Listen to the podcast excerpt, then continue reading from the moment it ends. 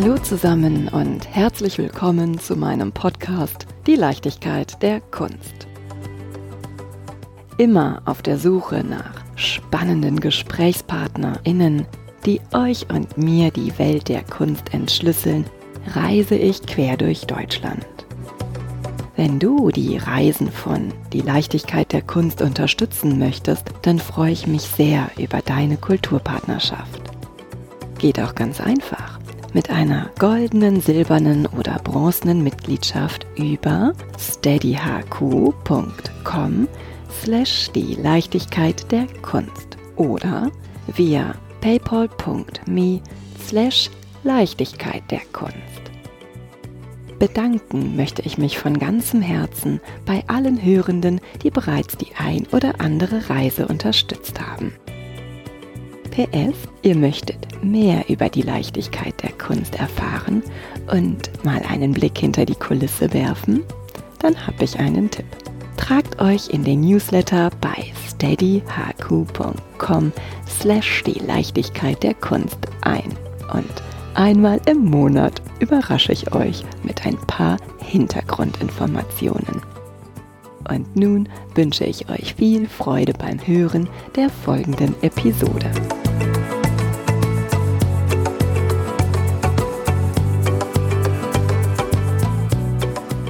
Potsdamer Platz. Eigentlich ja Platz vor dem Potsdamer Tor. Hier wurde 1838 der Potsdamer Fernbahnhof eröffnet und somit der Grundstein für ein pulsierendes Quartier mit Grand Hotels, boomender Gastronomie und dem Bau der berühmten Tiergartenvillen gelegt. Hier wurde die erste Ampel Europas errichtet. Stetig Altes gegen Neues und Klassizismus gegen neue Sachlichkeit ausgetauscht.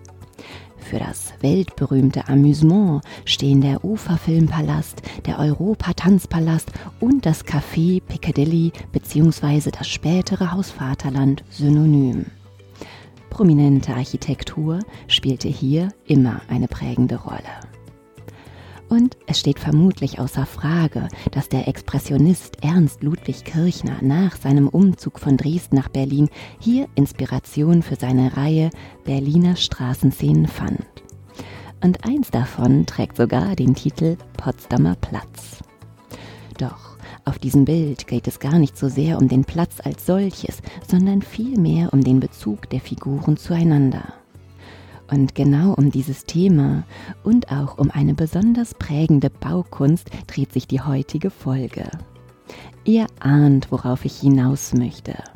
Das Original des Potsdamer Platzes von Ernst Ludwig Kirchner ist Teil der Sammlung der frisch wiedereröffneten Neuen Nationalgalerie. Einst erbaut von Mies van der Rohe und nun achtsam modernisiert von David Chipperfield eine 60-jährige Museums- und Architekturikone, die nun von zwei ikonischen Architekten bespielt wurde. Doch wie kann das funktionieren?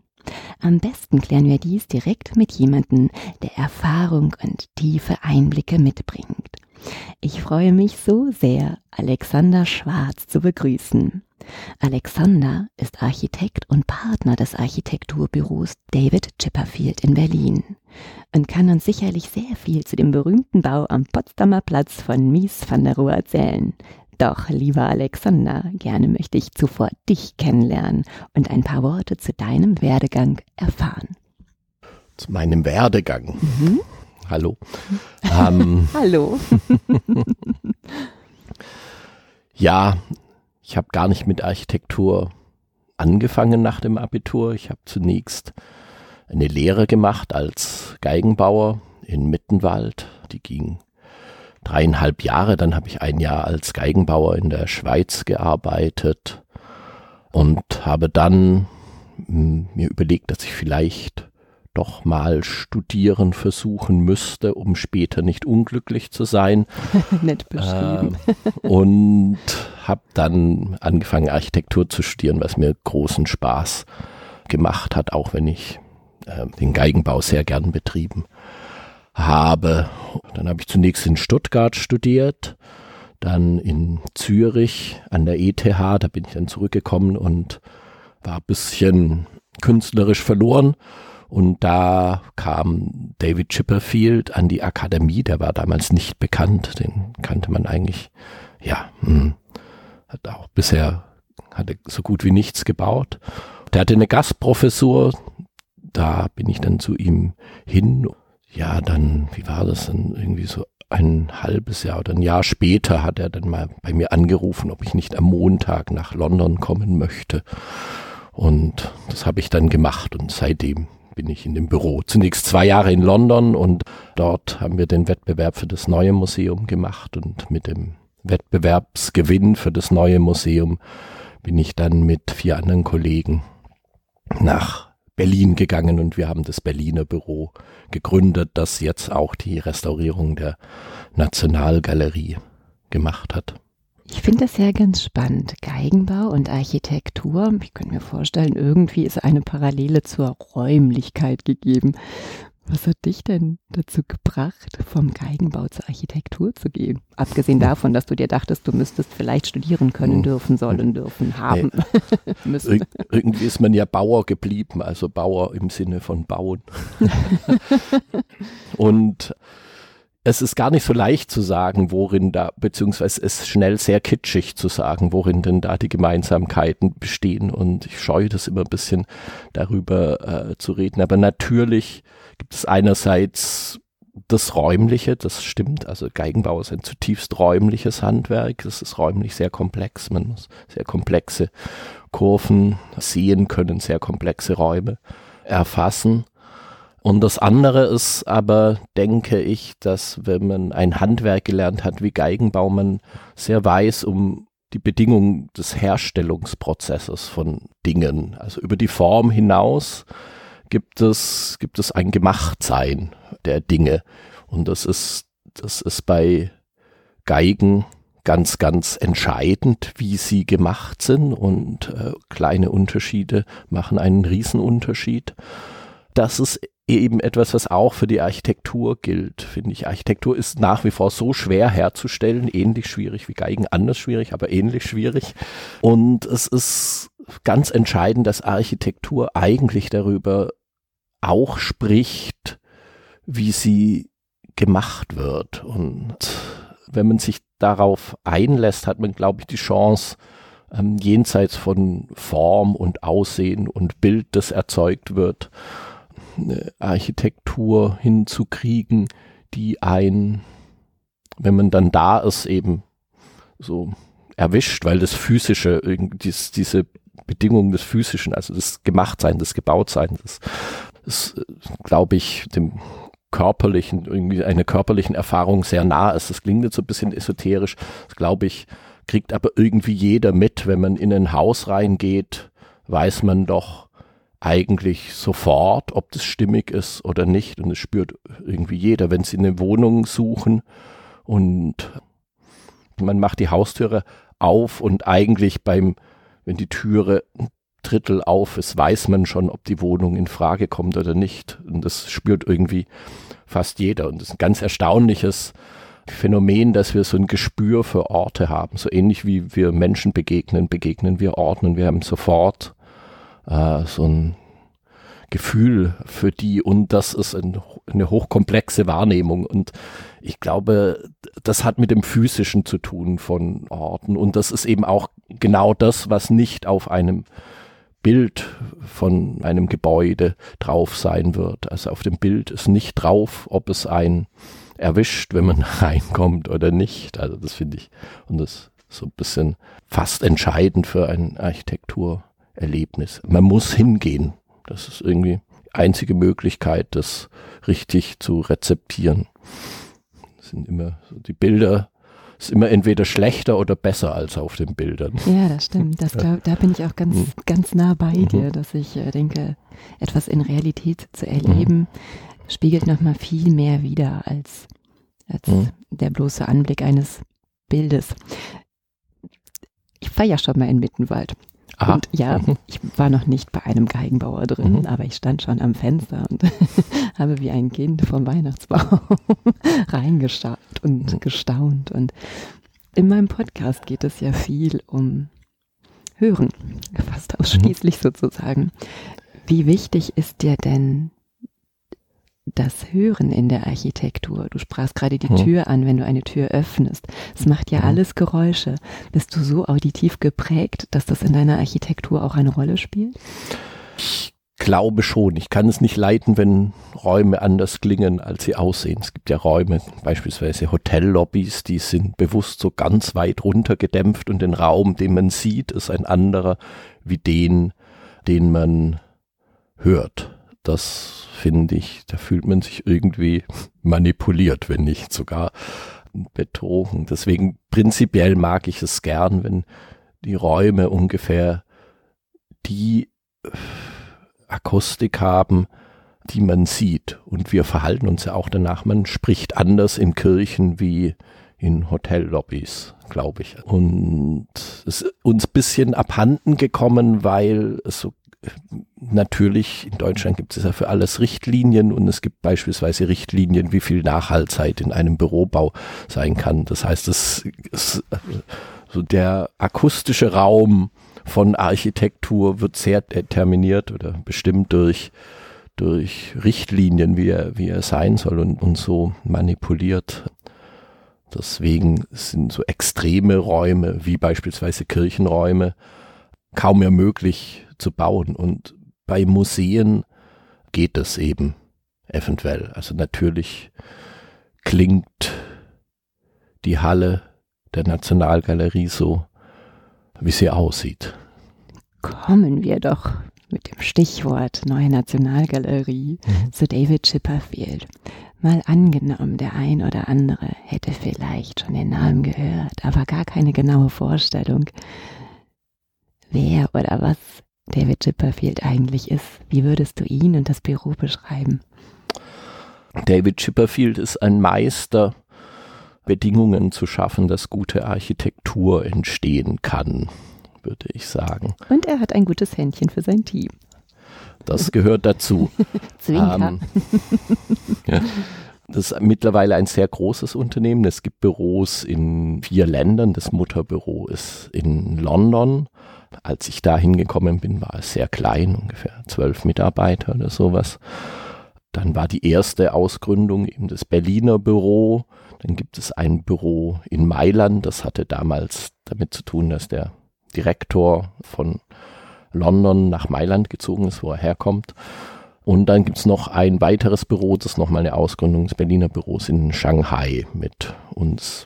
Also insgesamt ein sehr großes Unternehmen. Wir haben in Berlin, habe ich gesagt, ungefähr zu fünft begonnen und sind jetzt 120 oder so. Die Büros sind alle ähm, unterschiedlich organisiert. Wir im Berliner Büro haben eine Partnerschaft mit David Chipperfield. Da gibt es noch die anderen Partner. Das ist Martin Reichert, mit dem zusammen ich die Nationalgalerie gemacht habe. Er ist Managing Director. Ich bin Design Director. Ähm, das heißt alles Englisch. Also der eine ist mehr für die Organisation, der andere mehr fürs Entwerfen zuständig, wobei man sich natürlich fragen kann, was man in der Nationalgalerie noch entwerfen müsste. Ja, da kommen wir gleich mal ähm, drauf. Die Garderobe. ich habe recherchiert. Ah ja. Dann gibt es noch Eva Schad und Harald Müller und Christoph Felger. Christoph Felger ist der andere Design Director, Harald Müller auch Managing Director, und Eva Schad Managing Director und organisiertes Büro.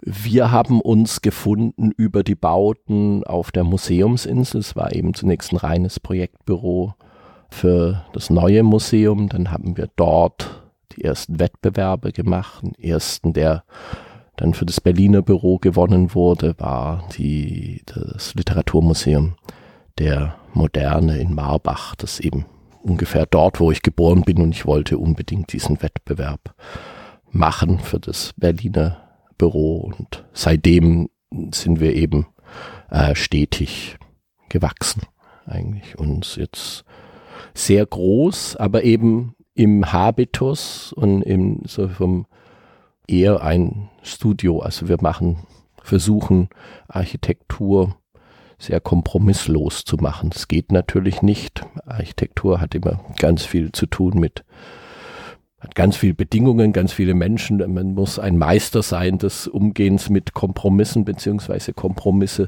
oder, oder sagen wir Grenzen muss man lieben, wenn man Architektur macht.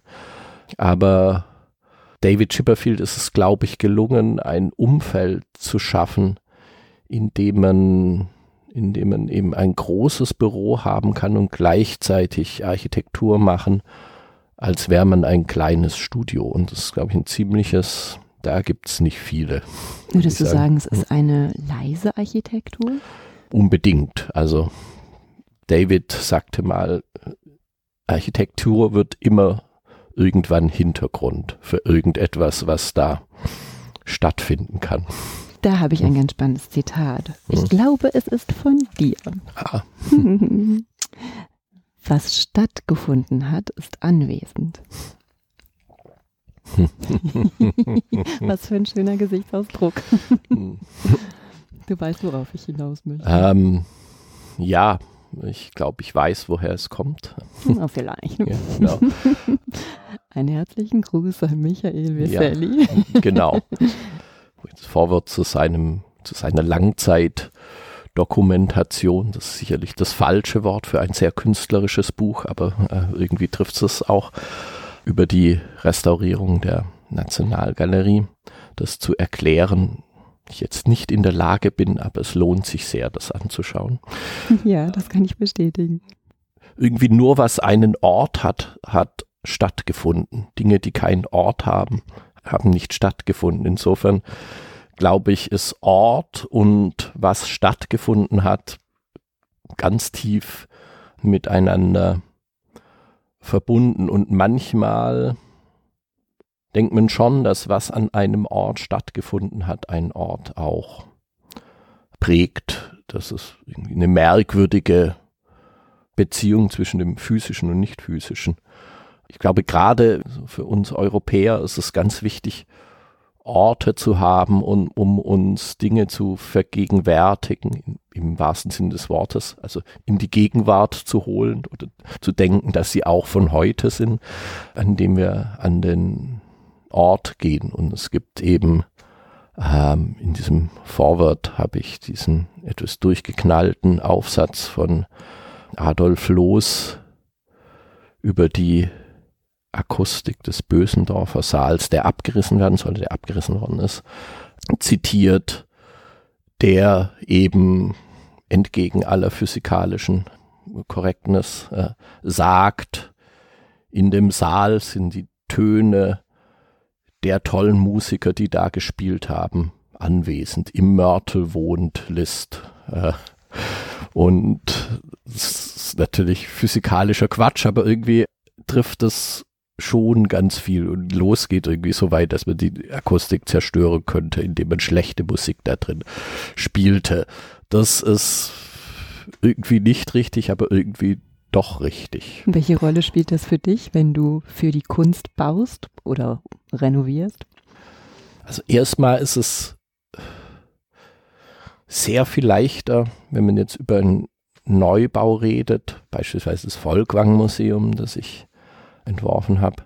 Ein Museum, um eine Sammlung zu bauen. Es ist ziemlich einfach, ein Museum zu bauen, wenn, wenn es eine gute Sammlung gibt. Dann muss man sich eigentlich nur darum kümmern, hm, dass das zu einer möglichst guten Begegnung zwischen Besucher und Kunstwerk kommt. Das heißt, es braucht irgendwie einen guten Boden, eine glaubwürdige Wand, wenn es um ein Gemälde geht, an der das Bild hängt und das richtige Licht am besten, das richtige Tageslicht.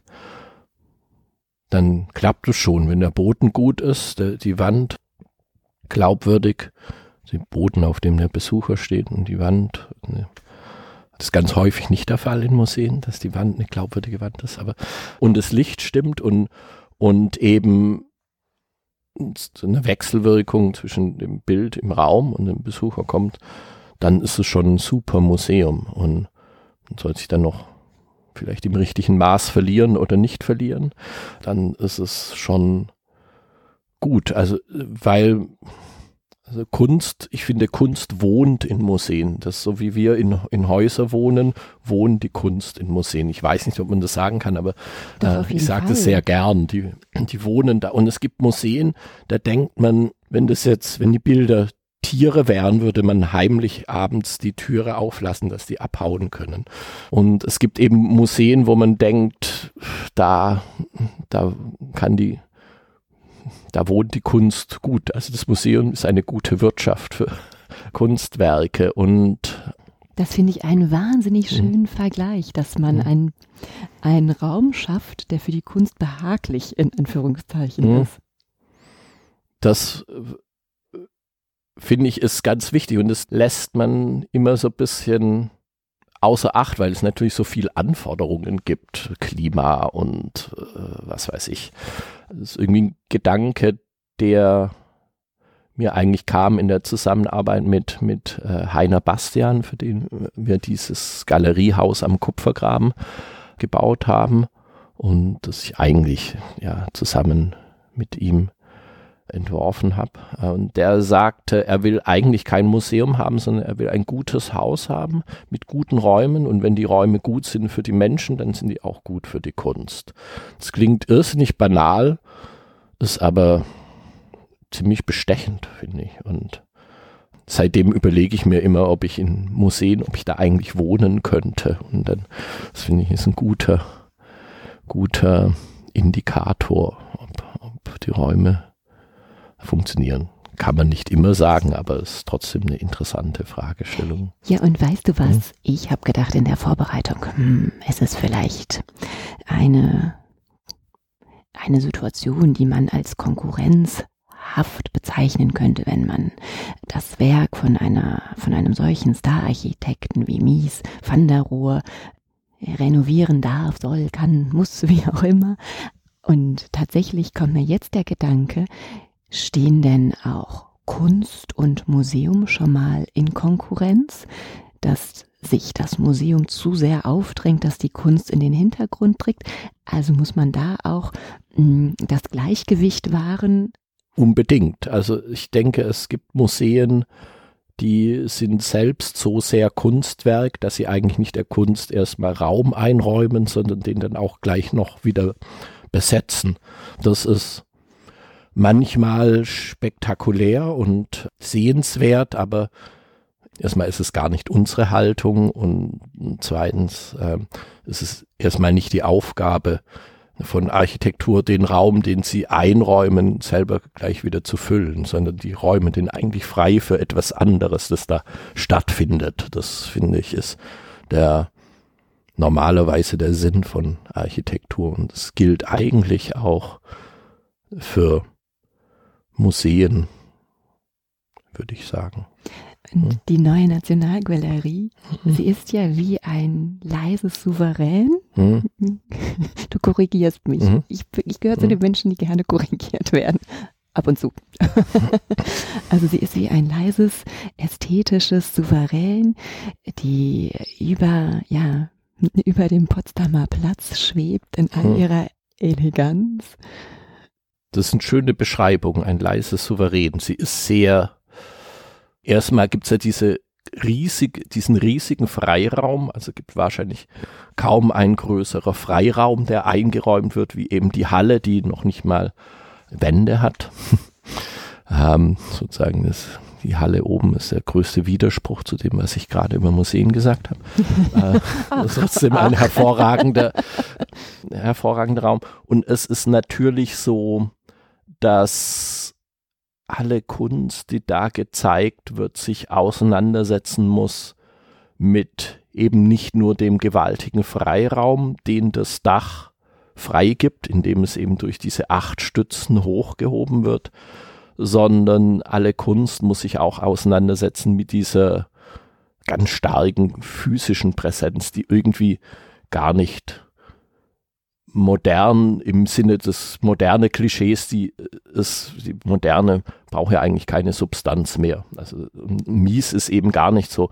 Er ist zwar reduziert, aber das, was dann an Restsubstanz da ist, ist unglaublich äh, stark und präsent und beispielsweise der, der Rost ist ja eigentlich auch gar nicht filigran. Das ist, der ist zwei Meter hoch, geht spannend dann über 64 Meter, aber zwei Meter massiver Stahlrost ist einfach, kann man nicht sagen, dass das dem Bild entspricht von der Ballerina, die auf den Spitzen tanzt. Das ist ja so das Klischee für, für die Moderne darstellt. Und diese konzentrierte Physis, die ist, glaube ich, schon auch eine Herausforderung für die Kunst, die man da zeigt. Kein Künstler kann da ja Business as usual machen. Also, naja, ein Bildhauer. Ja, vielleicht, aber es ist schon erstaunlich zu beobachten. Hm, es gab diese fantastische Ausstellung für den Rückriemen, an die ich mich gerne erinnere, mit den, wo diese Granitbodenplatten einfach so jede, was war das, würde das sein, jede achte oder sowas wurde in diesem 1,20 auf 1,20 Raster eine zweite Platte draufgelegt, die dann so ein Relief hatte und dann entstand so ein, einfach so ein, so ein Gebirge am Boden oder so eine sanfte Irritation am Boden. Das war schon die Skulptur. Ähm, ist natürlich hervorragend, mit dem Boden oder mit der Decke zu arbeiten in, in der Halle. Wir durften ja, also vielleicht um dieses äh, Problem ein bisschen zu zu illustrieren. Wir durften ja die letzte Ausstellung in der Nationalgalerie machen, bevor sie geschlossen wurde für die, für die Restaurierung.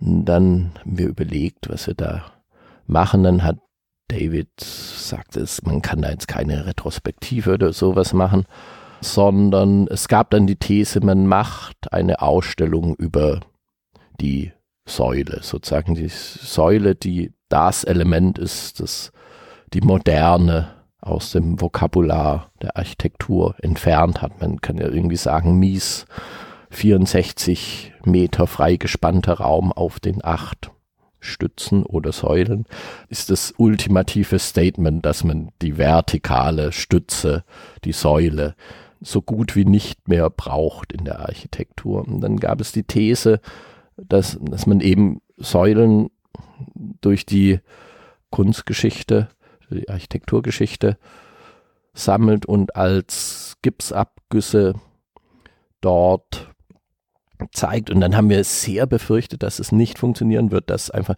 diese Abgüsse so sekundär sind gegenüber diesem sanften Souverän, hast du gesagt? äh, das ist noch schöner. Ich habe leise Souverän gesagt. Sanftes Souverän finde ich noch schöner.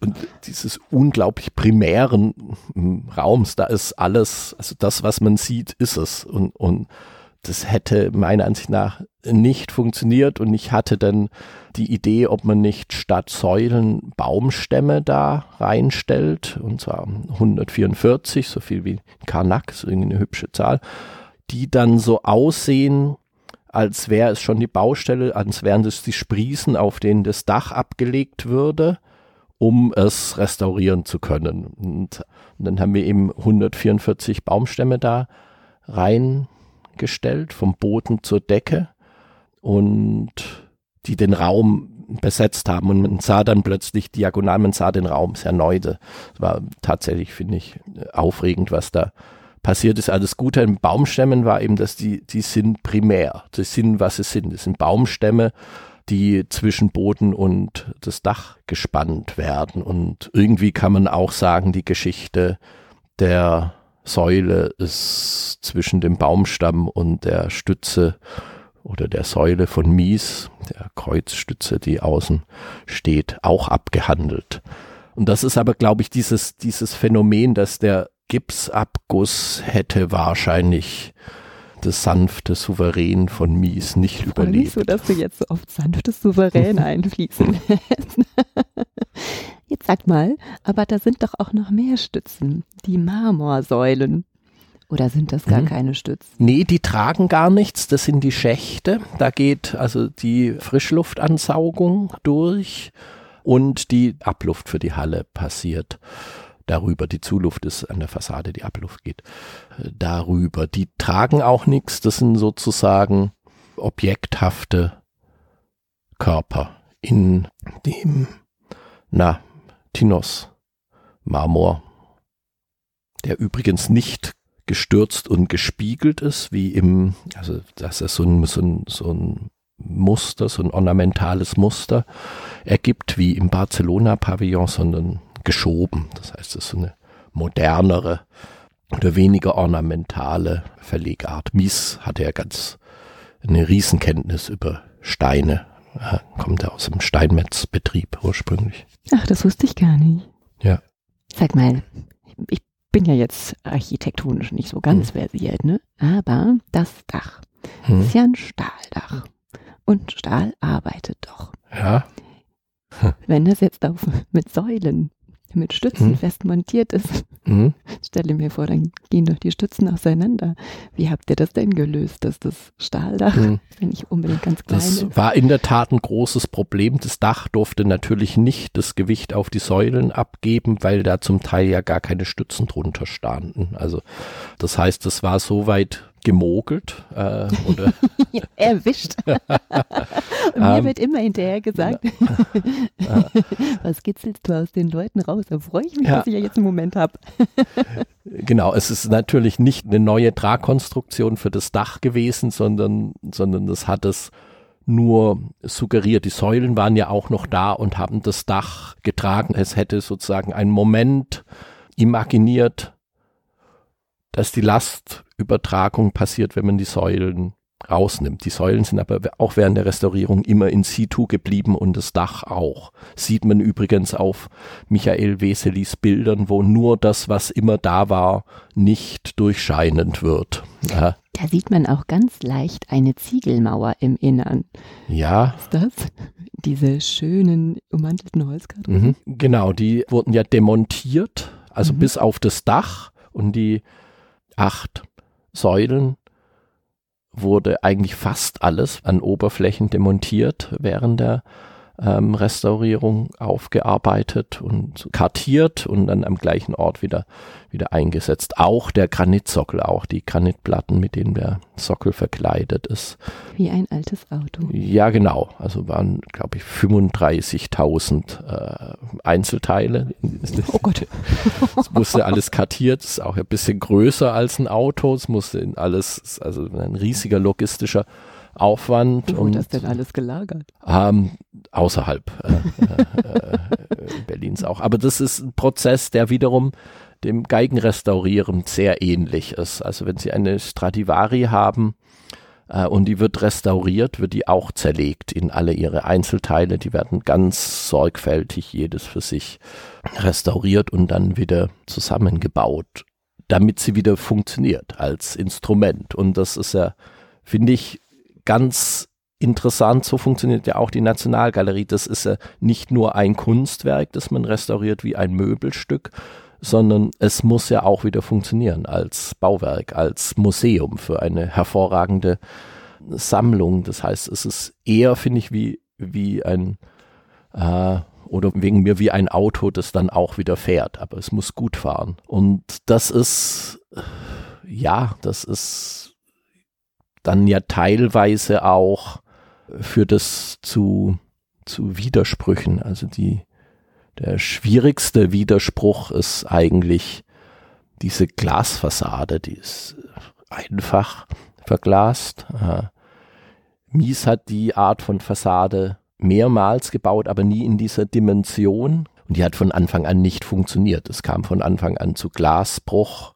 Es gibt so Wärmeausdehnungsphänomene, die zwar konstruktiv angedacht sind bei Mies, die aber trotzdem nicht funktioniert haben. Irgendwie an, an den Ecken ist das, äh, ist das steif, also kann die Ausdehnung der durch die Wärme nicht, nicht aufnehmen. Das ging dann dadurch, dass das Glas so dünn war, hat sich das einfach irgendwie verbeult, aber es ist trotzdem gesprungen und es gibt von den großen Scheiben so gut wie keine originale, ich glaube keine einzige originale Scheibe mehr. Die konnte man dann gar nicht mehr herstellen in dieser Breite. Das hat ein Achsmaß von 1,20 Meter. Die Scheiben gehen über drei Achsen, das heißt, die sind 3,60 Meter breit und etwas über 5 Meter hoch. Die Höhe ist kein Problem, aber diese Breite wird nicht mehr hergestellt in Europa. Es gibt nur zwei Werke in China, die Glasbreiten dieser äh, Dimension herstellen konnten, wo wir dann auch das Glas bezogen haben. Aber es gab auch beispielsweise von Anfang an Kondenswasserprobleme, weil es kein Isolierglas ist. Auch die, die, und diese Stahlfassade ist auch überhaupt nicht thermisch getrennt oder sowas. Das ist, hat eben noch diese bestechende Unschuld der Nachkriegsmoderne oder auch der Moderne. Dieses, das, was man sieht, ist es schon. Deswegen, da kommt auch ganz viel auch viel Grund für die Schönheit oder die Anmut von historischen modernen Bauten. Darf ich mal eine Zwischenfrage ja. stellen? Kommt das eigentlich daher, weil nach dem Krieg kein Material da war, dass einfach besonders findige und ästhetisch geprägte Menschen auf die Idee gekommen sind, wir machen aus dem wenigen, was wir haben, eine wunderschöne Nachkriegsmoderne? Das wurde gern genommen, aber es kommt natürlich nicht daher. Es ist eine Erfindung der Moderne, dass man eben durch den Stahlbau, äh, ist eine, eigentlich eine Maxime des, des Bauhauses, dass man die Dinge reduziert. Und Mies kam ja da aus, aus einem Amerika, das geboomt hat, wo natürlich alles ja, zur natürlich. Verfügung stand. Es ist aber interessant zu sehen, dass was, und das hat man bei der Restaurierung gesehen, dass was unter der Schicht liegt, also die Ziegelwände, die, sie, die du vorhin angesprochen hast, da sieht man Nachkriegsdeutschland, die sind ganz ärmlich und ganz sparsam und also da ist, sieht man nichts von Mies Souveränität. Also das ist ganz erstaunlich, wie, wie der nicht sichtbare Rohbau der Nationalgalerie vollkommen diesen, diesen äh, Mangel der äh, Nachkriegsjahre irgendwie wiedergibt. Auch diese die Decke unten, die, diese Systemdecke, das war eine ganz moderne äh, amerikanische Erfindung, die hat man ja jetzt überall bei uns, aber die gab es nicht in Europa und die, die hat man quasi wie ein Bühnenbild aus Holz gezimmert. Also, und es ist eben gar kein System, sondern, sondern man hat es nachgebaut. Äh. Das, insofern sah man während der äh, Restaurierung der Nationalgalerie den Mangel an, aber jetzt, äh, jetzt eben gar nicht, sondern das ist, das ist Mies Intuition und Mies Form. Willen. Und darin besteht eben die, die, die, die Anmut des, des Hauses. Aber es ist natürlich ein Riesenproblem, ein Museum zu haben mit internationalem Leihverkehr und da läuft das Tauwasser an den Fenstern runter. Also ja, ist ein, fragen, das ja. ist, äh, das ist ein nicht aufzulösendes Dilemma. Wenn man das verbessert hätte, also einseitig optimiert im Sinne der, wie man eben Häuser jetzt energetisch äh, aufmoppelt, wäre die Fassade vollkommen verloren gegangen. Also schon das, der Einbau eines Isolierglases hätte dazu geführt, dass die Glashalteleisten, also das ist dann einfach zwei, drei Zentimeter dicker in der Größe, dann hätten die Glashalteleisten das nicht mehr halten können. Sie hätten weiter rausrücken müssen, wenn man die, die Fassaden thermisch trennt als die Pfosten, was eigentlich die der Gesetzgeber, wenn man heute neu baut, äh, vorschreibt. Eigentlich ist es auch was, was für Renovierung vorgeschrieben ist. Dann hätte man niemals diese sparsame Geometrie halten können von, von Mies Fassade. Und das, äh, bei Mies ist ja alles äh, so aufeinander bezogen und voneinander abhängig, dass das ist wie so ein Häkelkleid. Da fängt man an, so einen Faden zu ziehen und dann ist am Ende ist, ist das Haus weg oder verwandelt in seine Kopie oder so. Und dem musste man eben, glaube ich, da muss man ganz arg dagegen arbeiten. Und jetzt ist es so, dass es etwas verbessert ist, die Fassade. Mhm. Aber immer noch einfach für Glas. Es gibt Tage im Winter, da wird es Tauwasser geben.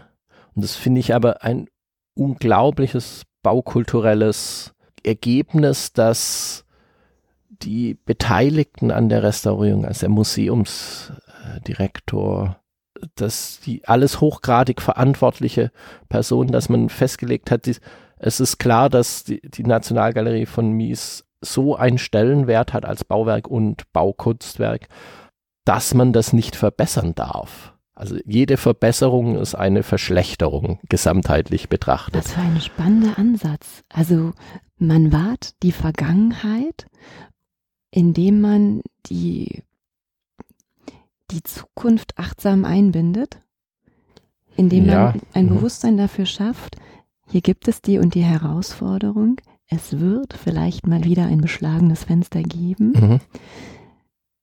Und wir werden in Zukunft darauf achten, die Werke zu schützen. Doch wir möchten Mies Erbe auch schützen. Auf jeden Fall. Also, und wir wollen vor allem äh, materiell den Mies erhalten, den wir selbst vorgefunden haben. So. Und jetzt unterhalte ich mich ja mit dem Creative Director und ich könnte mir vorstellen, wenn kreatives Blut in einem fließt, möchte man sich doch auch so ein mini bisschen selber verwirklichen. Wie war denn das, wenn ich jetzt frech wäre, ja. wie war der Konflikt für dich? wie bist du damit umgegangen? Ach, das war eigentlich insofern kein Konflikt, weil es erstmal so ein super Gebäude ist und ich natürlich nicht nur die Restaurierung der Nationalgalerie in meinem Portfolio habe, sondern irgendwie schon viel entwerfen durfte. Der achtsame Hörer ja. weiß, da war doch was in Marbach. Zum Beispiel, ja. Oder die James Simon Galerie wurde gleichzeitig äh, gebaut, äh, wie die Restaurierung der Nationalgalerie. Das heißt, ich hatte genug Baustellen, sehen konnte, wie mein Bleistiftstrich Beton wird. Also diese Befriedigung gab's äh, nebenher. Deswegen war das nicht notwendig, sich deswegen an Mies zu vergehen. Das, da bin ich auch natürlich total froh. Ich fand es eher schwierig, dass es da so kleine Bereiche gibt, die man die man dann doch entwerfen muss. Ja, du hast die Garderoben oder den äh, Shop angesprochen, die sich ja in Räumen befinden, in zwei Depoträumen, die ursprünglich nicht öffentlich zugänglich waren die Garderobe hatte sich im Betrieb ganz weit in die Ausstellungsräume gedrückt und der Shop war in der unteren Halle. Da gehören die eigentlich nicht hin. Und Mies hatte von für, glaube ich, fünf Prozent irgendwie von der Besucherzahl irgendwie das Haus ausgelegt. Ursprünglich gibt's oben diese zwei Mini-Garderoben. Und eben um den Mieschen Grundriss unten wieder so zu präsentieren, wie er von Mies gedacht war, war es eben notwendig, diese zwei Nutzungen auszulagern in die Depots. Es gibt dafür ein Depot-Neubau im Sockel unter der Treppe, also nicht der gesamte Sockel, den man sieht, ist unterbaut und unter der Haupttreppe, wenn man von der Potsdamer Straße kommt, ist, gibt es eben eine Depoterweiterung, die man äh, nicht sieht. Deswegen gibt es diese zwei freien Depots und da ist eine Garderobe und ein Shop eingebaut worden. Interessant ist, finde ich, der, der Übergang. Wenn man in der Garderobe in einem Shop ist, merkt man, dass irgendwas nicht stimmt. Man sieht den Rohbau, äh, den Mies sonst nie zeigt, aber es ist eben gut da, also in den Depots war der Rohbau und äh, aber es war nicht öffentlich. Und dann ein Einbau, der sehr die miesche äh, Handschrift irgendwie trägt, eine bisschen so eine Fälschung. Als Geigenbauer kann man gut fälschen. Ähm. oh, war das ein Stradivari? oh, oh. ähm, aber interessant ist, wie der Übergang erfolgt. Da gibt es ja natürlich auch eine Öffnung, die bei Miso nicht war. Und das ist das so ein bisschen gleiten. Die Decke geht dann weiter von Mies, dann springt es in die Betondecke. Also wenn man das ganz genau analysiert und anschaut, muss man sehr lang davor sitzen, um zu kapieren, was tatsächlich passiert ist. Aber ich glaube, das, das Erlebnis ist so, dass man einerseits versteht, dass das ein neuer Raum ist, aber man denkt da jetzt nicht über Autorenschaft nach. Ich glaube, man denkt nur drüber nach, ah, das ist offensichtlich irgendwie eine Umnutzung oder irgendwie sowas und Mies ist davon nicht besonders, also der Originalgrundriss äh, ist da dadurch nicht beschädigt oder sowas. Aber es geht da sicherlich nicht darum, geht da bestimmt nicht um Selbstverwirklichung. Jetzt ich war ja schon in der neuen Nationalgalerie mhm. mit einem lieben Freund. Und wir haben die Diskussion um den Teppich auch mitbekommen. Kann man heutzutage noch einen Teppich in eine Galerie legen? Ja, um den 60er Jahre Geist aufrechtzuerhalten und das sanfte Gehvergnügen oder äh, Hörvergnügen, wie auch immer, zu wahren. Und wir sind dann unten durch die ersten Räume gegangen wo die ursprünglichen äh, Baupläne von Mies van der Rohe gezeigt werden. Und auf diesen Bauplänen ist nämlich auf dem Boden gar kein Teppich, sondern Fliesen. Es gibt die ursprüngliche Skizze oder eine Kannst frühe Skizze. Stelle sagen, Da boah Mensch, was hast du denn aufgepasst? Oder beziehungsweise der Freund. gut, sehr gut. Also es ist sehr gut gefunden. Ja, danke schön.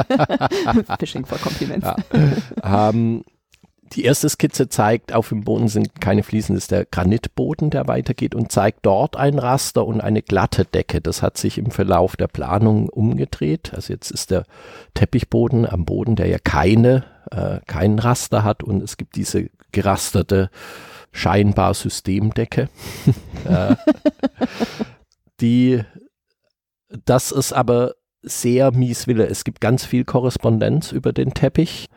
Das Haus wurde ja in den 60er Jahren gebaut unter der Leitung von Dirk Lohan, dem Enkel Mhm. von Mies, der mit 25 irgendwie in einem Büro war und jetzt immer noch lebt, immer noch ein Büro hat in Chicago und auch uns sehr betreut hat, irgendwie zu fragen, also wie beabsichtigt was war, was irgendwie so. Und es ist nicht besonders verwunderlich, dass alles, was man sieht, sehr diskutiert ist und tatsächlich von Mies so gewollt wird. Es gibt viel Korrespondenz zu dem Teppich. Das war aber natürlich eine der größten Auseinandersetzungen auch, auch mit dem Museum. Kittelmann sagte mal, jede Kunst sieht aus wie 60er Jahre. Und natürlich noch schwieriger, wenn man eine Skulptur auf den Teppichboden stellen möchte, der übrigens so sein sollte, dass es noch unter dem Teppichboden noch so ein zweites Vlies gab, damit man noch etwas weiter einsinkt. Das war exklusiv. Also erstaunlich zu sehen, was an dem Bauwerk über die Zeit, soll ich sagen, klassisch geworden ist und was sich erweist als seinerzeit modisch, wozu man den Teppichboden äh, zählen könnte. Es war aber dann, haben wir doch entschieden, den Teppichboden, eben weil es so sehr zu diesem Raumgefühl, diesem fließenden Raum in dem Sockel, der dann irgendwann ans Tageslicht kommt zum, zu dem Hof, weil es so sehr zu dieser Raumschöpfung gehört, dass man sich da nicht äh, besser nicht drüber hinwegsetzt.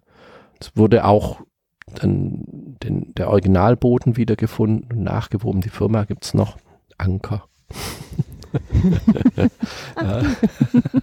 ähm, und ja, jetzt ist der Teppichboden wieder da. Ich bin gespannt, wie jetzt, also wir, die wir so mit so Teppichboden aufgewachsen sind, für uns ist das ja muffig. Ich kann mir aber vorstellen, dass jetzt eine zukünftige Generation das gar nicht mehr so kennt, die keine Kinderzimmer mit Teppichboden hatten, dass die ein anderes Verhältnis dazu haben und das gar nicht so konnotiert ist. Und das ist, glaube ich, auch wichtig, wenn man ein Baudenkmal hat, ähm, dass man eben zukünftigen Generationen gönnt, möglichst am Original neu Fragen aufzuwerfen, die für die jeweilige Zeit wichtig werden. Ja. So habe ich das noch nie gesehen, ja natürlich. Hm. Also ich, ich hatte Teppich in meinem Kinderzimmer, Hm, Ja, ich auch. ohne Fließ darunter. Und ich bin besonders achtsam den Weg entlang geschritten. Ich habe jetzt leider nicht den Vergleich zu den 60er Jahren. Da gab es mich tatsächlich noch nicht. Dich eigentlich? Ja, ja, ja, ich bin so alt wie die Nationalgalerie. Oh, Ja, genau. eine, eine schöne Fügung. Genau. So, der Architekt der Renovierung wird nach Alter ausgesucht. Ja. Apropos 60er Jahre Gefühl oder Gehvergnügen. Ich habe ein ganz schönes Zitat an der Stelle von Mies van der Rohe gefunden und damit würde ich gerne unser schönes Gespräch dem Ende entgegenbringen. Und zwar hat er gesagt, oh Gott, jeder weiß, dass ich aus dem Rheinland komme und jetzt krieg ich es wahrscheinlich gar nicht gut formuliert. Es hat geheißen, jeder sollte nur fünf Minuten sprechen. Was da geschwindelt wurde. Weißt du, wann er das gesagt hat? Nein, kenne ich nicht. Das hat er gesagt, als die Dachkonstruktion ähm, auf das Dach gehoben wurde, ja nicht äh, montiert wurde. Wurde hochgezogen und ja, das Genau. war das letzte Mal, dass er in, in Berlin war, als das Dach aufgestellt wurde. Genau, und dann meint er weiter, möchte ich mich einfach bei den ganzen Konstrukteuren und Dachbauern bedanken. Ich freue mich, dass wir nicht nur fünf Minuten gesprochen haben, dass ich dieses Zitat erst am Ende erwähne, dass hier überhaupt gar nicht geschwindelt wurde. Und ich glaube, was vielleicht für die Hörenden noch spannend ist, dass die neue Nationalgalerie der einzige Bau Mies van der Rohe in Deutschland Das ist nicht ganz richtig. Das ist der äh, Ich wollte doch einmal schwindeln, also hol mich ab. einzige Nachkriegsbau. Also nachdem er nach Amerika gegangen war, kommt er noch einmal zurück nach Europa. Es gibt ja diese erste Phase. Es gibt in Berlin in Weißensee ein kleines Haus aus Backstein. Ähm, und dann gibt es in Babelsberg das erste Haus von Mies van der Rohe, Haus Riel. Das würde man nicht unbedingt denken, dass es ein Haus von Mies ist. Aber Warum? Hat es keine Fenster? Ah, doch, also es hat beispielsweise eine Fledermausgaube äh, und es ist sehr noch so Reformarchitektur. Mies war ja bei Behrens und Riel äh, ist ein Philosophieprofessor, ging zu Behrens, möchte ein Haus haben und Behrens sagt dann, das soll der, das nehmen Sie hier Ludwig, das ist der junge Mies, der soll das machen und dann sagt Riel, aber der der ist ja viel zu ungebildet, der muss jetzt erstmal nach Italien geschickt werden und ein bisschen architektonische Bildung kriegen, weil er eben ähm, ja, das im humanistischen, philosoph philosophischen gebildeter Mensch war. Ähm, und hat dann erstmal seinen Architekten äh, eine Bildungsreise nach Italien machen lassen. Das finde ich sind doch gute Bauherren. So, Hat sich auch irgendwie gelohnt. ein bisschen, Ja. genau. Die Geschichte mit den Säulen. Eben. Also Stell mal vor, er wäre in Griechenland gewesen. Wie viele Säulen hätten wir denn dann bekommen? war dann auch noch.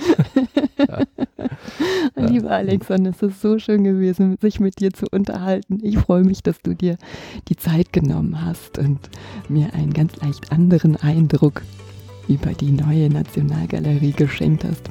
Ja, herzlichen Dank für das gute Gespräch. Es ist ja nicht so einfach, ähm, darüber zu sprechen. Das hast du gut gemacht. Vielen Dank.